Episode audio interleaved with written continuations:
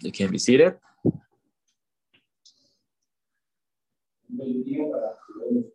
A happy day for all the parents in the church. God bless you.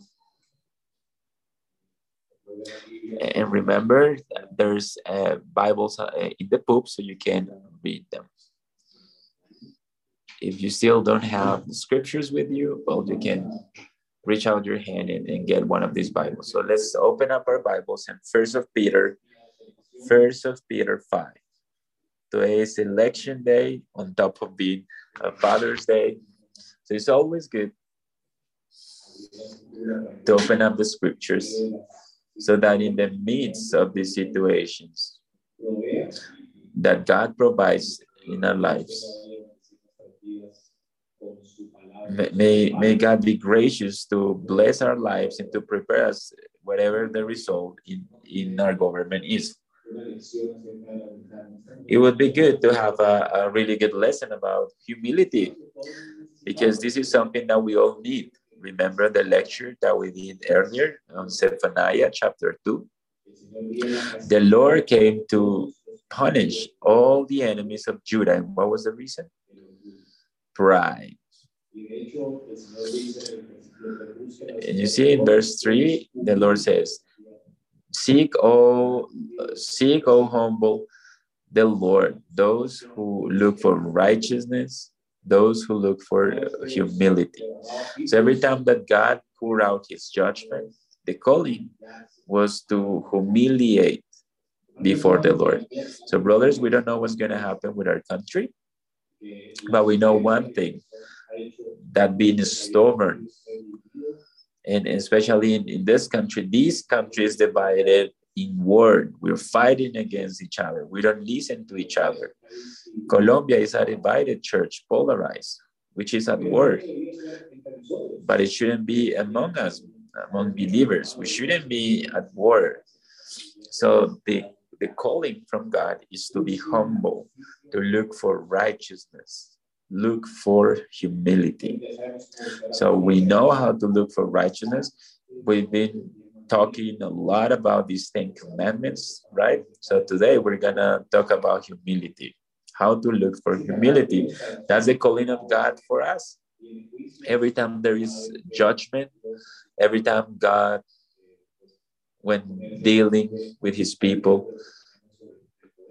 he's he's gonna put one of the candidates right upon us. They're they're both unbelievers. So if they don't comply with their promises, this is something that you should expect because they're they are unbelievers. But God is demanding from us to look for righteousness and humility. So humility is something that we should look for in the midst of this time. And as believers, more, way more, because we are the only ones who can look for through humility. So we're gonna talk about this here uh, today. So humility, according to Richard Baxter, is is not simply something that you like an accessory, but is an essential part of the new creature. In fact, he says it's a contradiction being a sanctified person and a, and a true Christian or a true Christian that is not humble. So humility is essential to the believer. If you're a Christian, your calling is to be humble. So a believer is the same as a humble person. So Christianity starts with humiliation. So if we're not humble, very likely we're not Christians. That's Richard Baxter's point. So to talk about sober or pride, it's very important to, to refer to Richard Baxter because he teaches us that what's contrary to humility is pride. And what's pride? It's not an accessory, and that's an accessory in the life of, of a, an unbeliever. So if a believer, in essence, is humble, well, an unbeliever, in essence, is prideful. So it's, it's something that they have, nature. The, the Bible says, in front of the destruction comes pride, and before the fall the pridefulness of spirit. So the unbelievers are going to be destroyed. The unbelievers have fallen. But before that, was was the basis of their character? Pride. In front of them goes goes pride. So pride is essential in the life of a of a, an unbeliever. And that's because the unbeliever doesn't admit God in his life. He, he's never gotten humble before the Lord. He resists God. It's like a competition for him. So Bible affirms that the devil or the fall the fall of the devil was because of his pride. In First of Timothy it says that if the church has should choose a servant shouldn't be a, a recent believer. And because of the position he's gonna have. Because he might get pride and can fall in the same condemnation that the devil fell. So you see that's that's the exact same thing that happened to the devil the first thing that the devil fell was was pride right he wanted to be like God. He wanted to ruin God's creation, the image that He has put in men. And because of this pride, the fall of Adam came after. So we see that Adam and Eve, they sinned against the Lord. And of course, this covetousness uh, was in their hearts, but what impulsed that, that covetousness was essentially pride. Genesis 3 5 says, the serpent said to the woman, God knows that when you eat from the from the tree of good and evil, your eyes will be open and you will be like God, knowing good and evil. So what was the offer from the serpent? You will be like God. And this is what motivated Eve. She uh, she wanted to eat from this tree because the tree was providing her an opportunity to be like God. You see that? How prideful this is, right? Who was Adam and Eve? They were created from the dust of the of the earth, and they thought or they pretended to to be like God. So they wanted to be eternal beings when they were finite, and that's when the fall comes, and of course destruction along with it and death to them. So after the fall, all men from Adam and Eve are by nature prideful. Unless God hasn't transformed our hearts, we continue to be prideful. God needs to humble us. He needs to transform our hearts because what's natural in the heart of man is, is be prideful. Pride doesn't admit God in, in our lives. One of the commentators says that by nature we are so, uh, people who, who want to get glory. Is prideful. He, he consider he has himself in a high, high esteem. He's motivated by himself. He's just focused on himself and he just desires that the end for all of us would be to worship him honor him fear him serve him and obey him this is the thirst that all men have. We are in election and all the candidates offer to people better opportunities, more help, more this, more that. And in the in the ultimate instance, they they offer themselves as someone who's interested in others. But unless you're a believer, but can, can a fallen man be really interested in others? The answer is that's impossible. God is not wrong in the diagnosis that he gives to men. That's why he's gonna destroy, according to what we read before. Sorry. So by nature, you want to be honored, feared, and obeyed. So that's what but it looks for in the midst of, of its promises. So when you get the promise that I'm gonna give you this and that, what is it that he wants to get from you? That you esteem him, you fear him, you serve him. That's the purpose. That's what we all look for in our lives. We don't want to serve others. We don't want to esteem others. We want the others to esteem us. That's why we get angry when people don't obey us. when when they don't share our ideals. That that's why we crush others. When we want to, you know, create our own altar, right? And that's why there's wars, because every person wants to be God. That's the impulse of of of our hearts. And that's why what what what is promoted by pride, enmities, wars, the fact that we don't listen each other, or the fact that we don't appreciate the dignity that God has put on others. We crush ourselves because of pride, because we think that we're God. And that's why wars will exist. That's why divorces, that's why the churches get divided. That's why we diminish others because they don't think like us. Because we think we're little gods who possess the truth. That's the idea, right? So pride then makes us to get far away from reality. In the reality is that we're dust, and pride makes us uh, makes us get away from that reality.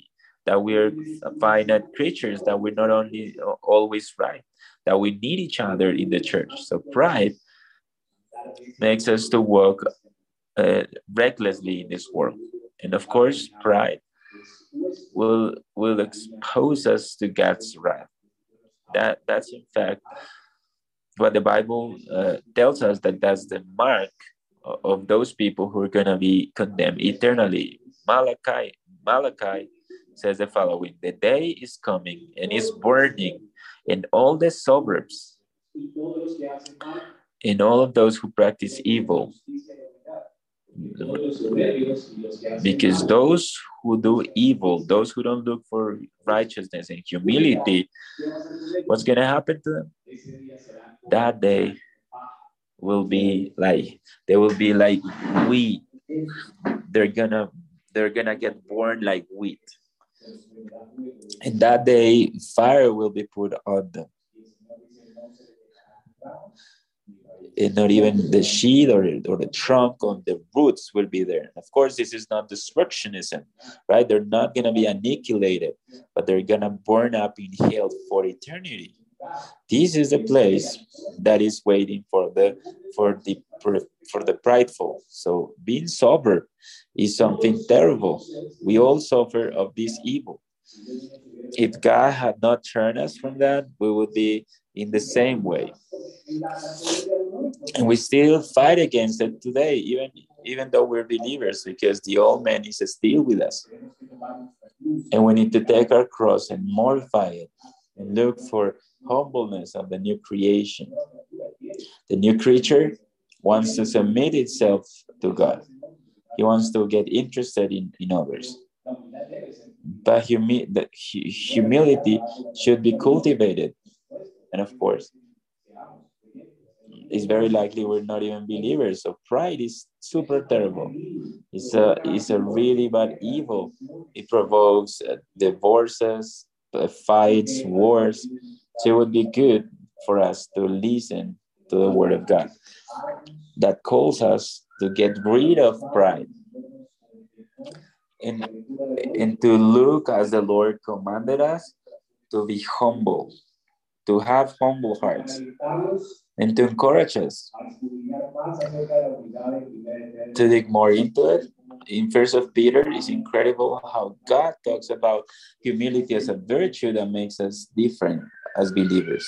The scripture says that humility is a is a great virtue.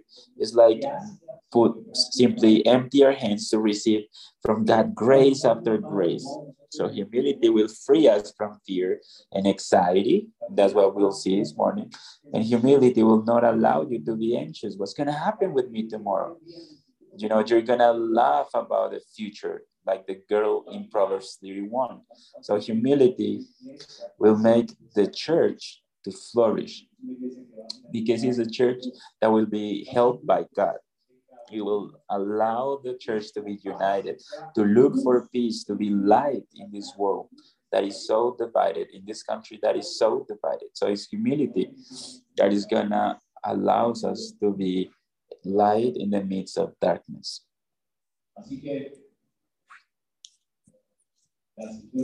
So scriptures call us not to be prideful, to associate with the humble, not to be wise in our own opinion.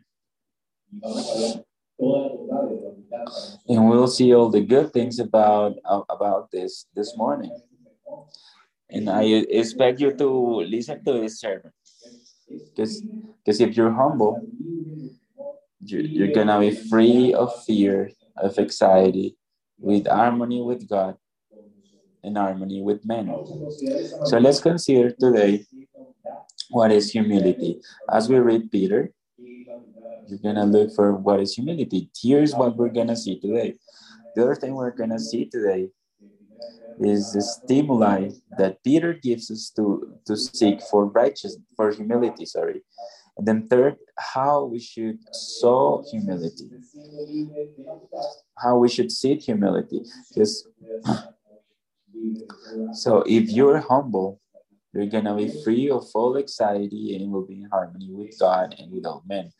That's the challenge that God has given to us today. So let's read together the word of God from First Peter 5, from 1 from 5 to 6, I guess. Yeah. First of Peter, verse 5 and 6. Likewise, you are who are younger, be subject to the elders. Clothe yourself, all of you, with humility to one another, for God opposes the proud but gives grace to the humble. Humble yourselves, therefore, under the mighty hand of God, so that at the proper time he may exalt you, casting all your anxieties on him, because he cares for you.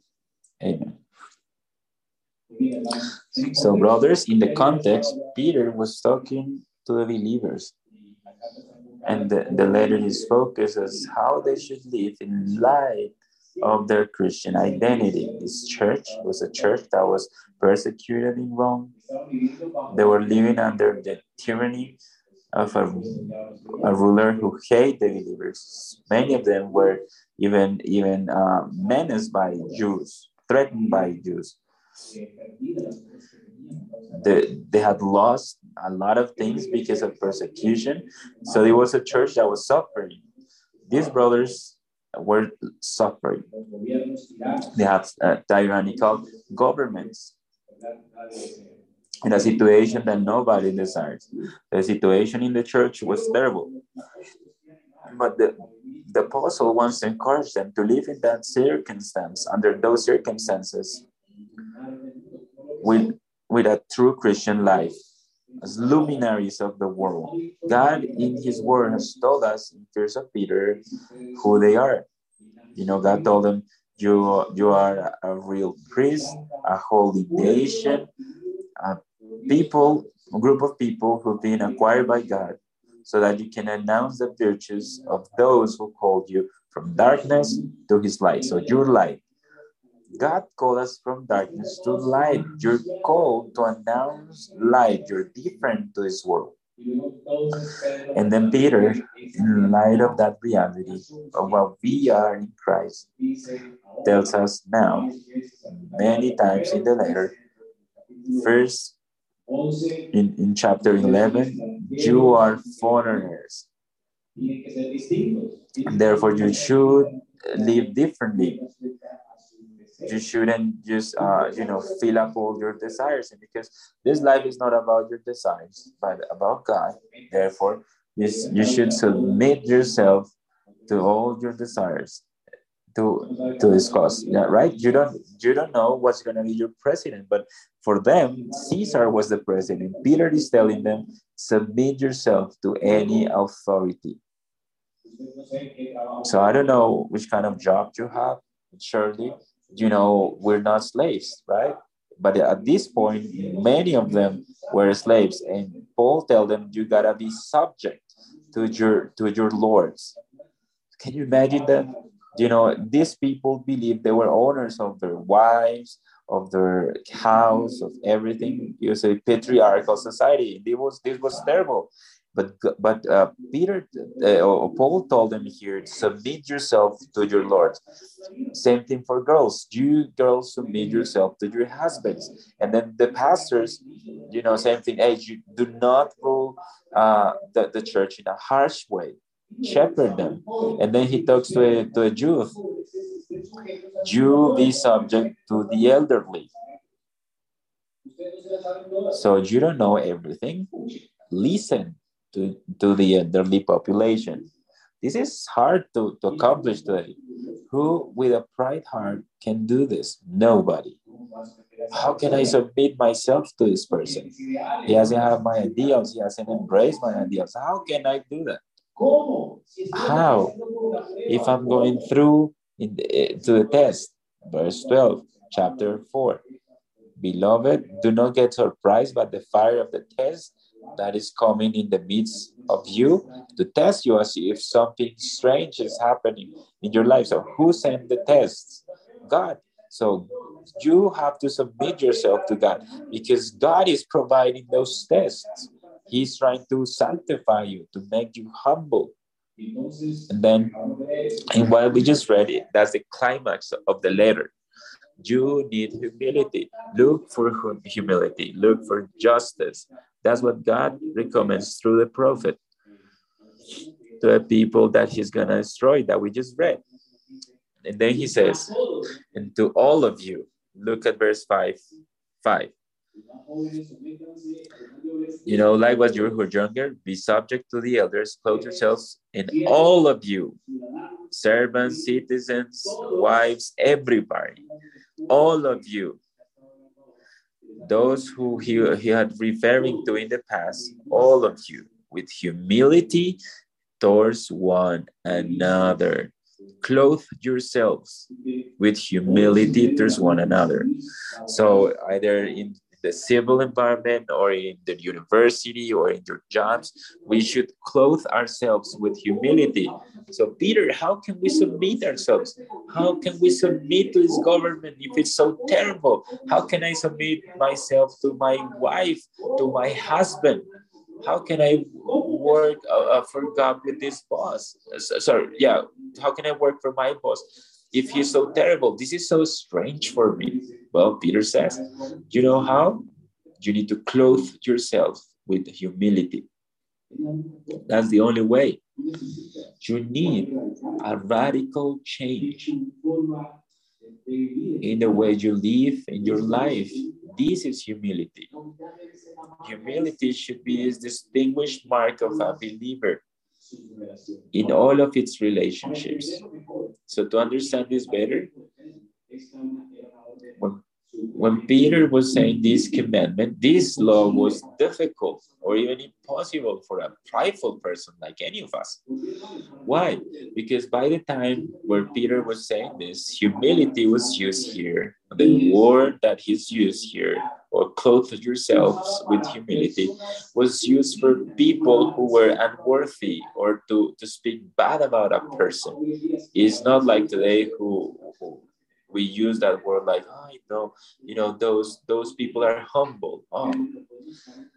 But sometimes we we just use it uh, in, in bad ways. But you know, at this time, when Peter was using it, he was literally using this word in, in a bad manner right?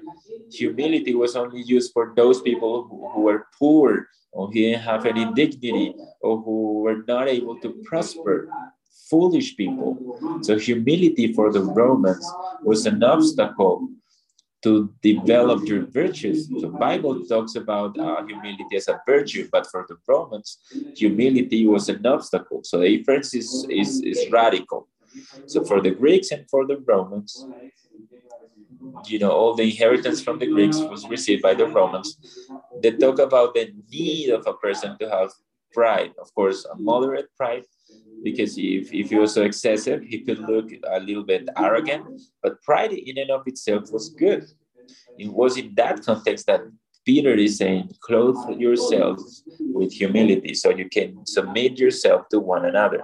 So, humility, according to Peter, uh, according to Peter, will help us to recognize that God is upon us. He is the one who's providing all the circumstances in our lives. Even the ruler who, who you're going to vote for today is the one that puts up kings and remove kings.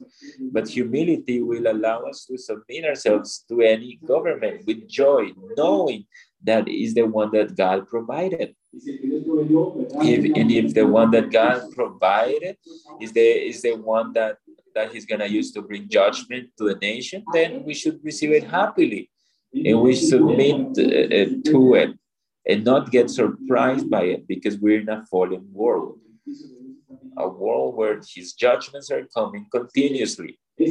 So this is the context uh, uh, that uh, here in the in the time of Peter. So the, the commandment here is clothe yourselves, clothe yourselves with humility. So what is clothe yourselves? The Greek word here is is to to is like fasten your seatbelt, something like that. It's like uh, putting it around your hips like a sort of blanket. So it, this was the the word that was used for the servants to tie up this blanket around their hips. This is the same thing that the Lord did when he tied up his dress, his clothes, and then he served the, the, the disciples' feet. So how incredible that was, right? That's humility. So the disciples were in the in the higher room, and like any other house, there was always a person that served you. And normally these people were not Jews, were slaves, people that were bought from the outside, people who served the Jews, because the Jews never, ever uh, did this kinds of things because this was something for for the for the dogs right for the unbelievers so they felt so worthy and everybody in that table was there in this higher room and nobody washed uh, washed their feet because everybody was celebrating the, the, the lord's supper and of course, they didn't expect uh, the Lord Jesus Christ to do it, because a Jew will never do that to someone else. This is this is a great humiliation, and that's why Peter said, "No, you will never do that with me." No, it's not possible. You see how how how prideful Peter was. However, God doesn't suffer from this. He knows who he is. Even though he's God, he's also perfectly man. And as a man, he's a servant. Because uh, who do you think you are? Who do you think human beings are? The Lord Jesus Christ humbled himself in Ephesians, in, in, in, that he humbled himself up to the point not only to serve the disciples, but he took a shape of servant and went to the cross so he submitted himself to the desire of God so that the fire of the test could come upon him. So he could receive all God's wrath. So there are disciplines that we're going to suffer. We will never see the, the, the wrath of God, no matter how terrible days you, you might live or what might happen in your life you will never experience something like like the thing that was experienced by the lord this is super terrible because he was consumed by god's wrath so who are we to, to tell the lord no i don't want this test well the lord jesus christ humbled himself in the midst of his confrontation when he was going to the cross, he prayed to the Lord, he humbled himself, and then he said, No, I don't want this. Please just pass this cup over me. You know, I, I will receive anything that comes from your hand. I don't want it, but be always your will be done. If this is what needs to happen, I'll receive it joyfully, but give me strength. For me, it's difficult, but he humbled himself. This is humility. And the Lord of the Bible says, Learn from me, humble and meek of heart, and you'll have rest for your souls. So the Lord came from out from this mountain uh, with without fear, knowing that his Father will will fulfill all the promises that had given to him. And that's why he didn't have any burden, any load on in his heart, because he humbled himself. And that's what we're gonna learn. So, what is humility about? Humility should be a cloth that distinguished us. Is the is, is this blanket, right? Just like the doctors have a white uh, dress, and we know they're doctors, or the firemen, and they have a, a red dress, and you can distinguish them, or a police officer, they have a uniform and you know who they are. Well, the believer is distinguished by the humility. You want to see a humility?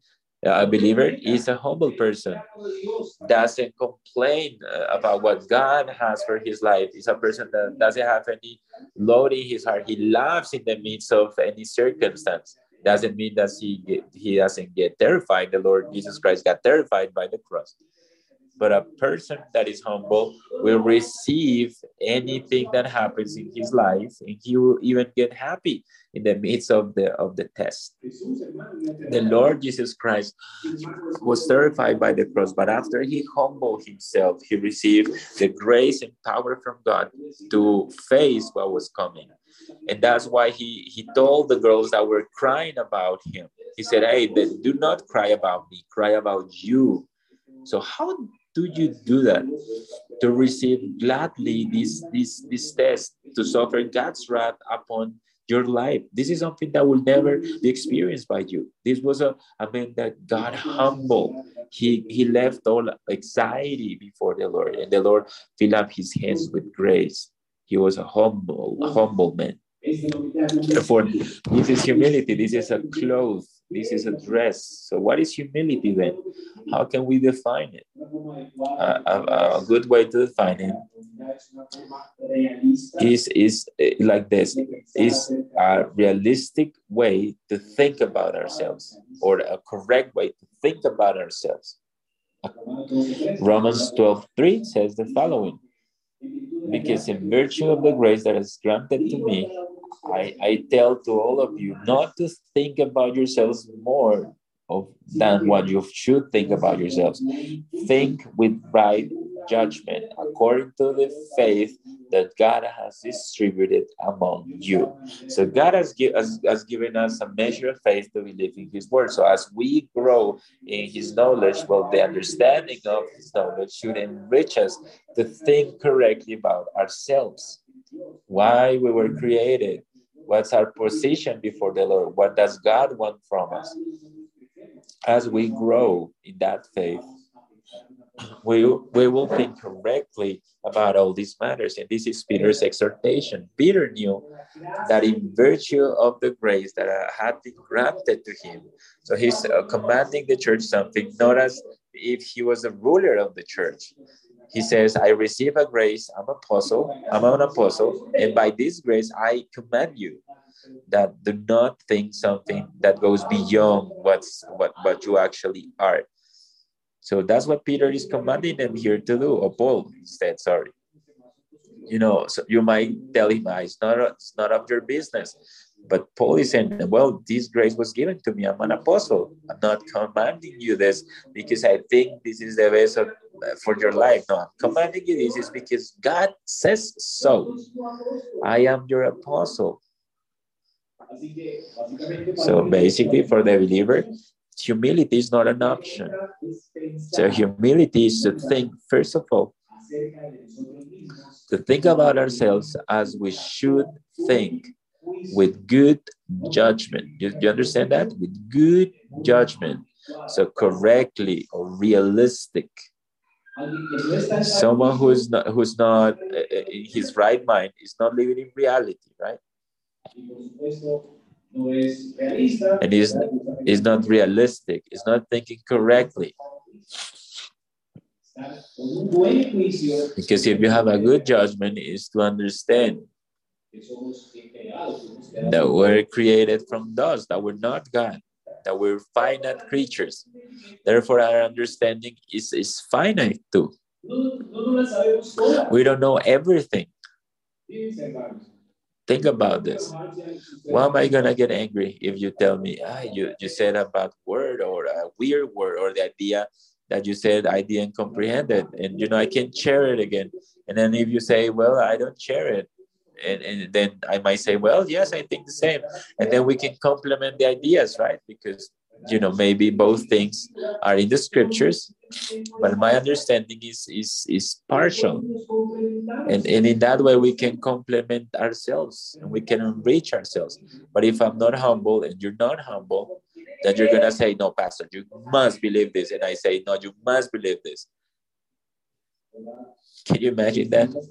What what if both things are in the scriptures? So why are we fighting each other?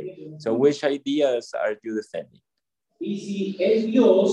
And if it's God who's who's speaking, you think God is speaking. So why are you fighting? What do you have that you haven't received? Paul says, this is not to think correctly about yourself. We have a finite, uh, finite mind. And that's why we need the church.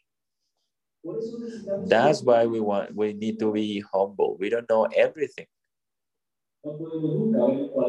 We cannot see the whole picture completely. And that's why we need counsel. We need others to look at the problems with a different perspective, the decisions we make. And that's why we need to be uh, humble to receive the, the counsel from others. So knowing that we came from, from the dust of the earth, help us understand that we're finite in, in the way we think, finite in the knowledge we have, finite in everything. We're not gods. But sometimes we believe that we're God because of, of our remnant sin. We should mortify our sins. It shouldn't be like this because we are not gods. On top of that, we know that this is a sin against the Lord because the Bible says that because of pride, we've been destituted from God's glory. And understanding this also makes us humble. Put that on top of this that we're dust, we're finite people, but we also have a remnant of sin. This heart that we have is cursed because of sin and is prideful in things that He's God. We know we need to be very, very careful with our hearts and with our ideas and, and with what we are because we're terrible. In Revelations 3:17, the Lord talks to a church that thought that they had the best doctrine, you know, the most reformed church in the city. And they were incredible. God blessed them so much. They didn't need anything. And they always look at them, you know, below the shoulder, like, ah, poor people. And then the Lord said, ah, you're rich. I've gotten them rich and I don't lack anything. You know, I I have everything. And you know what God says? No, you haven't realized that you're miserable you're poor, blind, and naked. Strong, right? Harsh. What do you have that you haven't received? What? Who do you think you are? This doesn't mean that we see others as miserable, poor, and naked, because that's the, the reformed tendency. As everything is in the head, you're miserable, you're blind, you're you're naked but you know what if someone tells you that? How do you feel? Oh no no no, i'm worthy rich.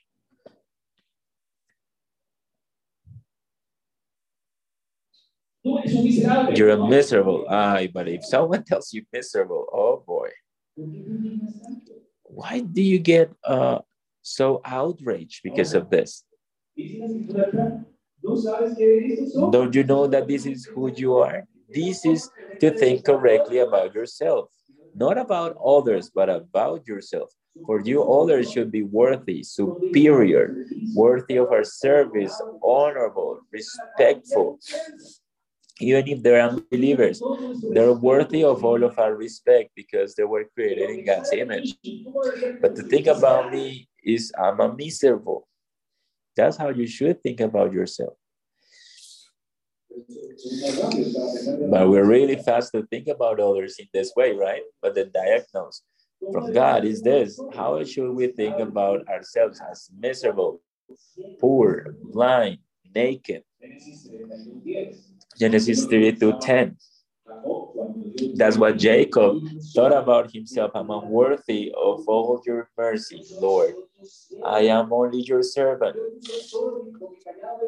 I crossed the Jordan River and, and I've already have two camps. He didn't say, I'm rich, I've gotten rich because of you. No, he said, All I have is because of your mercy. I'm not worthy of any of, of your grace. And this is to think correctly about yourself. So a humble person, when he compares himself with others, he, he perceives himself as uh, as as as someone who uh, with a low knowledge. So you know, a humble person always wants to make sure that that uh, his understanding is not correct you know that that you know he could enrich his knowledge that what he knows is not enough. This is what a humble person does he knows that if others could see his heart it would be shameful. If someone could discover the things that he is thinking it would be embarrassing. If someone thinks good about me says a humble person it would be something incredible. How can someone think good about me if they would if they would know what I'm thinking myself. A humble person is unworthy to his own eyes. Verse of Samuel, Samuel 6.22. This is what David thought. He said, I would be less esteemed from this. You know, remember his wife?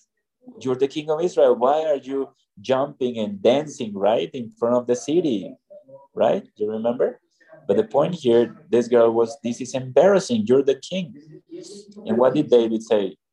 Who am I? Why shouldn't I humble myself before the Lord? I, I would even be lower than that. Is that how you consider me? A poor, a silly person? Well, yeah, on my eyes, I would be even lower than that. I'll be humble before my own eyes. You're right. You are blah, blah, blah. Yes, you're right. You're right. Pray for me. Yeah. No, we don't accept with humility other people's critics. You know why? Because we think who we are not. We think we're perfect. a humble person recognizes that uh, any good thing that is in them comes from God's grace. Second of Corinthians 7:10. He who glor- he uh, prides himself, prides himself in the Lord. So a humble person knows that he's been redeemed by grace, that everything he's received is being granted to this person by grace. A humble person believes the truths of the gospel just as they are revealed in the scriptures. The humble recognizes that the Lord Jesus Christ is the way, the path, the, the truth, and the life. That's what the Bible says. So the humble recognizes that, uh, that there is only one way to God. There's no other man before uh, in, in heavens by which we can be saved. Only Jesus Christ. So the prideful thinks that there are other ways to get God. The humble know the humble doesn't believe that. You know, humility has nothing to do with not to be certain about something. I can suspect about my ideas, but not about the Bible. I can suspect that my knowledge is short and I need to get enriched by the scriptures. And I need to get to know better God, but I cannot suspect about God's word because God's word is true. In fact, Peter says that the Bible is uncorruptible. Do you, do you know what's the prideful? Ah, oh, no, no, no. Someone mess with the Bible. It's corrupted. This is a corrupt book. Do you know what the what the humble does? This is the word of my God. And I submit to it. And everything that it says in there is true and is uncorruptible. God has preserved it so far. That's what the humble does. You don't think that God has preserved his word?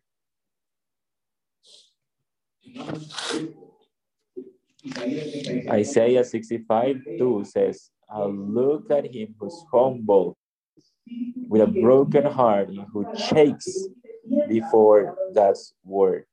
The humble shakes before God's word. You know, the prideful just diminish God's word. Jeremiah says, The evil people refuses to hear God's word. He walks on the stubbornness of his heart. They make up their own idols, their own gods. But you know, they, there's no other way. There's no other gospel. Psalm 69 21 says, Lord, you re rebuked those who get deviated from your ways because your ways are perfect. Your statutes are light for those who are in darkness. So we're talking about certainties here because today, right, to say that there are absolute truths, the person that says uh, there is an absolute truth, the Bible, you know, the, who says that the Bible says that it is the, the absolute truth. And I humble myself before God's word. No, it's not that, that I say it, it's not the church who says that this is God's word. The Bible says that it is God's word. So our authority doesn't come from our thought, it comes from God. It's God who's revealed himself, he's humbled himself, he's condescended with us to, to give us his word for those holy men who spoke being inspired by God. And that's why we accepted God's word as truth. All discussions are closed, but we don't get angry with others, right? They'll see, but one day God will mock on them. And yes, we can speak authoritatively about His word, not not full of uh, not being shy. Sorry, we, we need to talk with authority because it comes from God. It's, it's not because of it doesn't come from our thoughts because I will never be ashamed if I use God's word. So don't let others deprive you from this in, uh, in this relativistic world. You have con- convictions now is is is uh, is equal to to be prideful. Oh no, you're so prideful. You know everything is relative. Uh, no, you know, humility submits himself to God's authority and proclaims it. So the prophets talked with God's authority, even shaking because there were God's prophets. Some of them didn't shake, right? Like Jonah, you remember? Yeah, Jonah was angry a little bit when, when he wanted Nineveh to destroy. But usually, most prophets were shaking themselves because the judgment were coming upon them.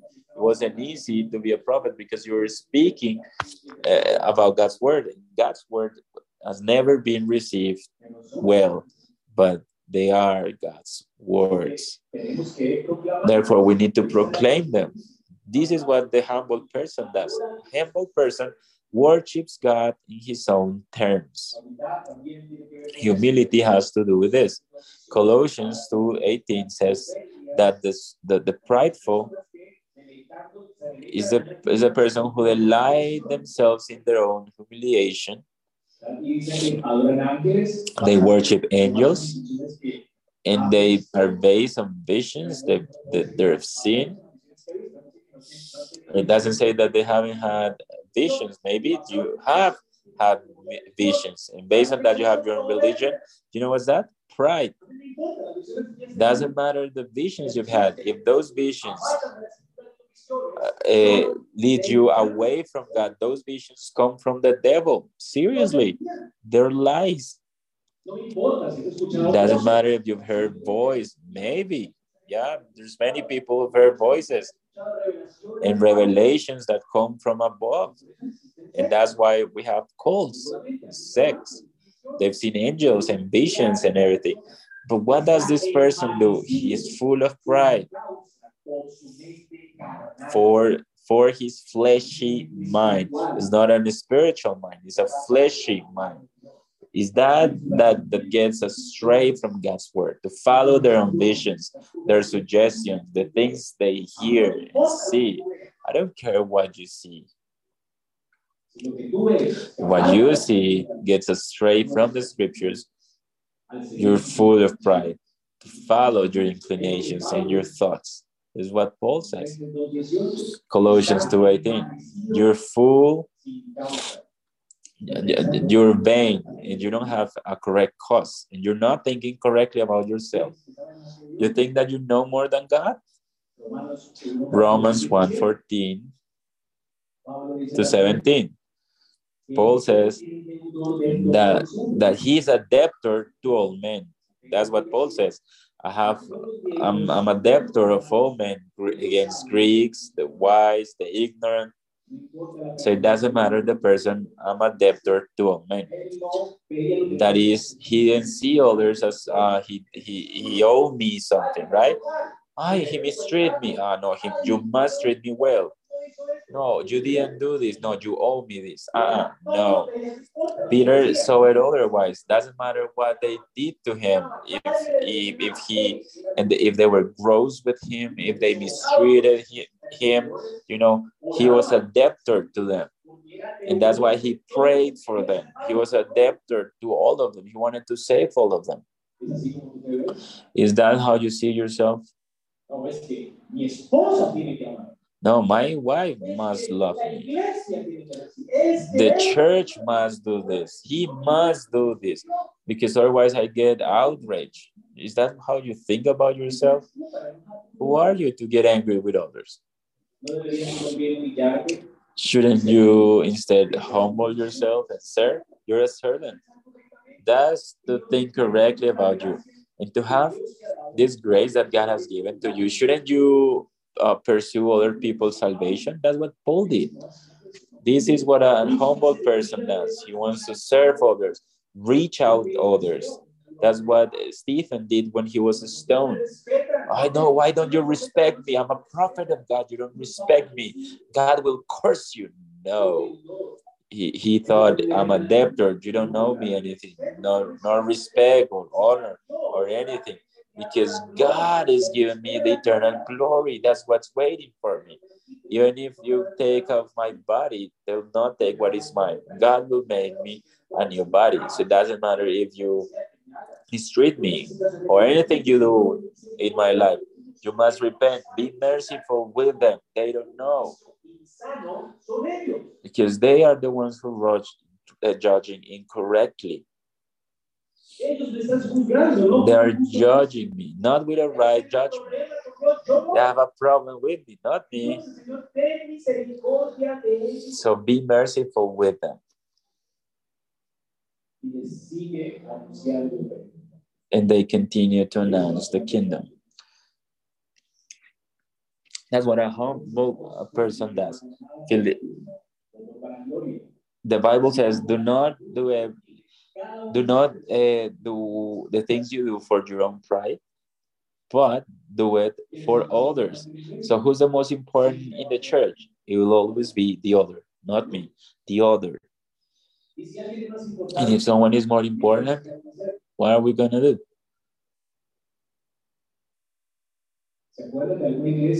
Do you remember of a church who served the rich people and put them in the front? What does the Lord say through the apostle? When the rich person see them in front and you know you give them the best seat, but don't you think that is it belongs to a poor the kingdom of God? Doesn't mean that that the rich is not entering into the kingdom of God. No, what he's saying is that he's poor too. So here in the church, we are poor and we're miserable. So how should we see others as superior? Is if that's how you consider yourself, then all of, of the people around you are the worthy ones. Can you imagine a church as every as as as as a group of people who see their brothers as the most uh, valued and honored person in the planet? How would you treat them?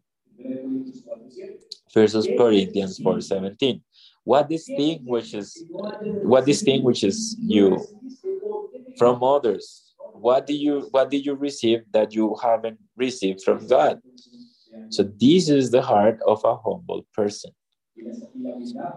And humility not only thinks correctly about God, about others, it also is committed with the holiness of the church.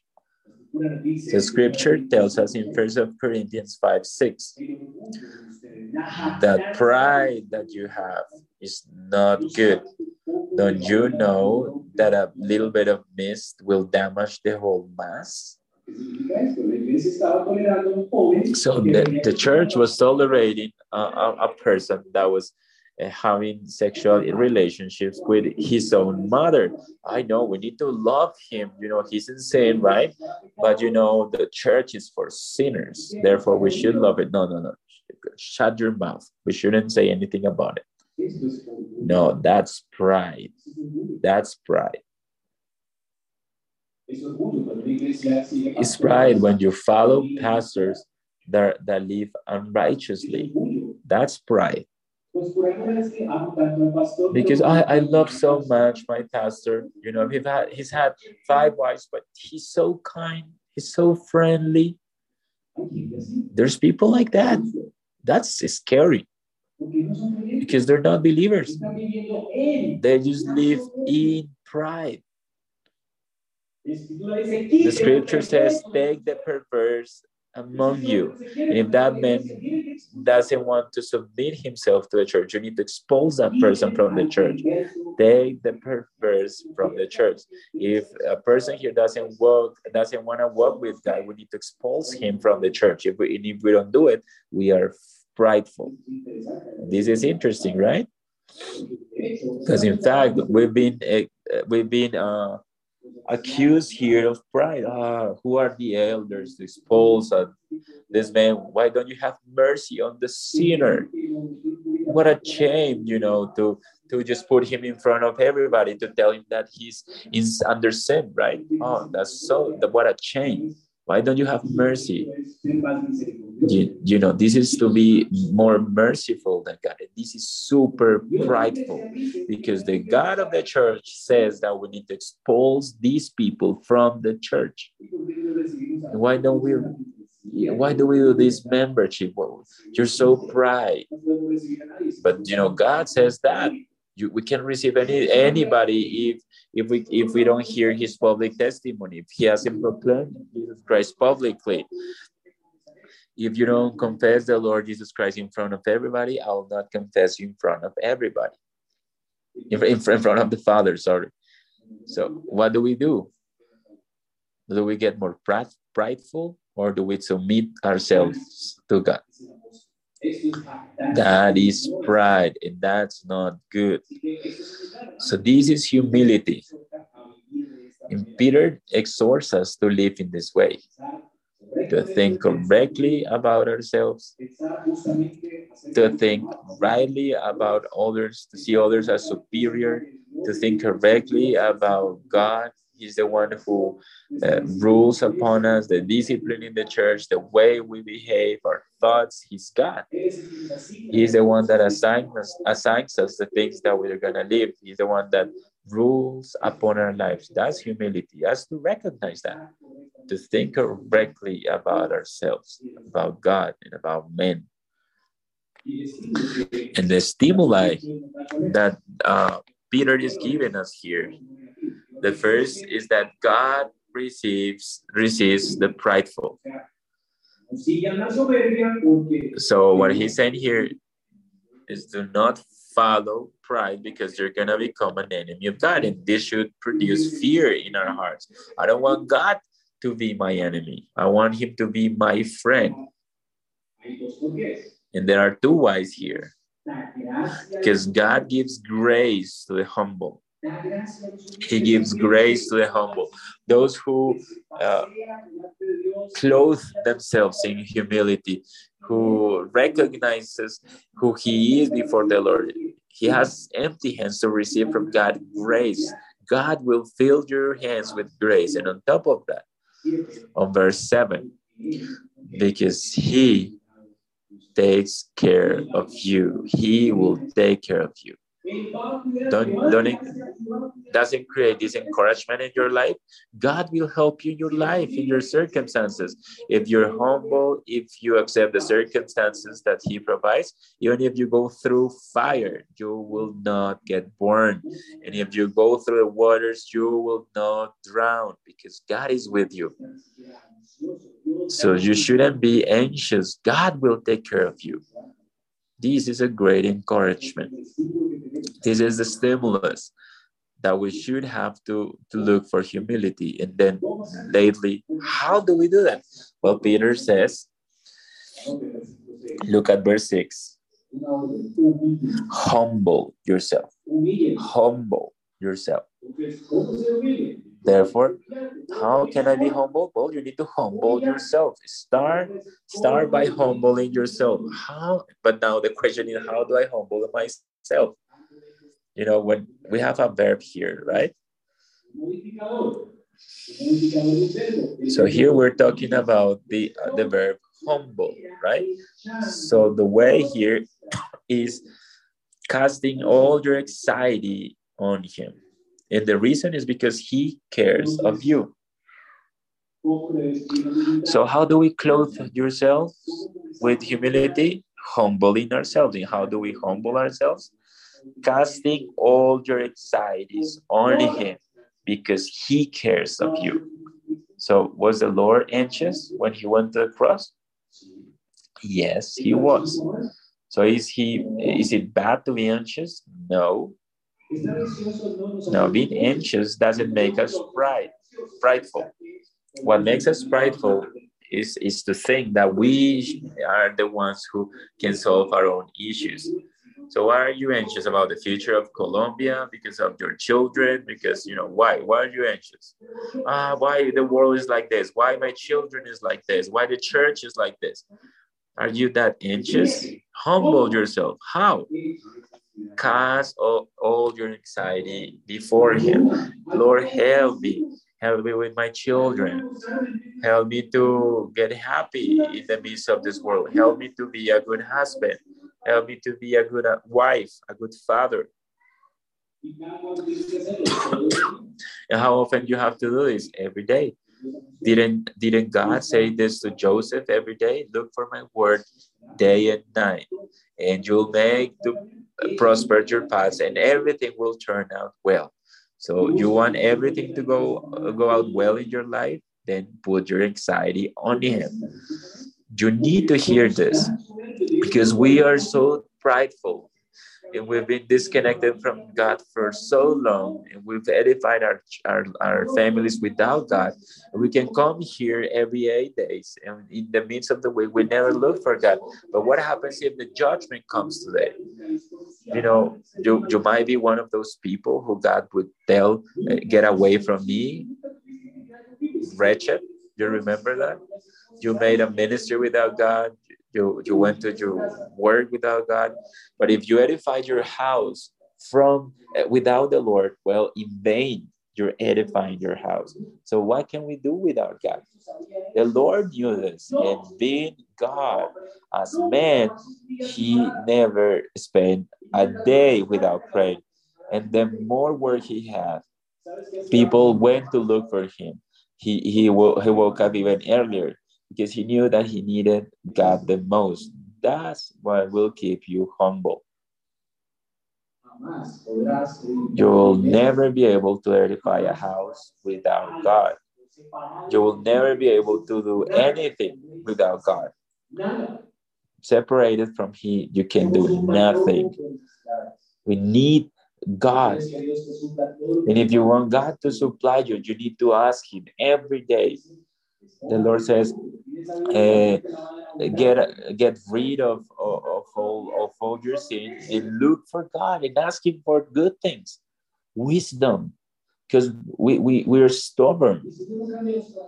If, and if God doesn't change our hearts, is that we're wasting our, our, our time, right? You know, if, if God doesn't raise up our children, well, what, whatever I do is vain aren't we Calvinists here and we think about this uh, God sovereign? But we know that God saves our children, but He hasn't saved them without you sharing the gospel with them, sharing the word with them, teaching them every day. You know, God's sovereignty in, in, in your role is to teach them about the Lord. You must humble yourself before the powerful hand of God. We are not autonomous. To think with a right mind about yourself requires us to think in that way. I am not autonomous. I am dependent. May God help us. So, what did we learn today about humility? Do you already know the stimulus that is given to us to look for the humility. So, I, I want you to pay heed to what God is saying here so we can live dependent on God. What's the promise here? That you will find rest for your soul. So, how good it would be for you to leave this place humble so you, you're not anguished, but instead that you can laugh about the future, you can mock about the future. The Lord said, Learn from me that I'm meek uh, uh, of heart. Come if you come with your burdens, give it to me, and I will make you rest. I'll give you rest You'll find rest for your souls. Come to Christ. Let's pray.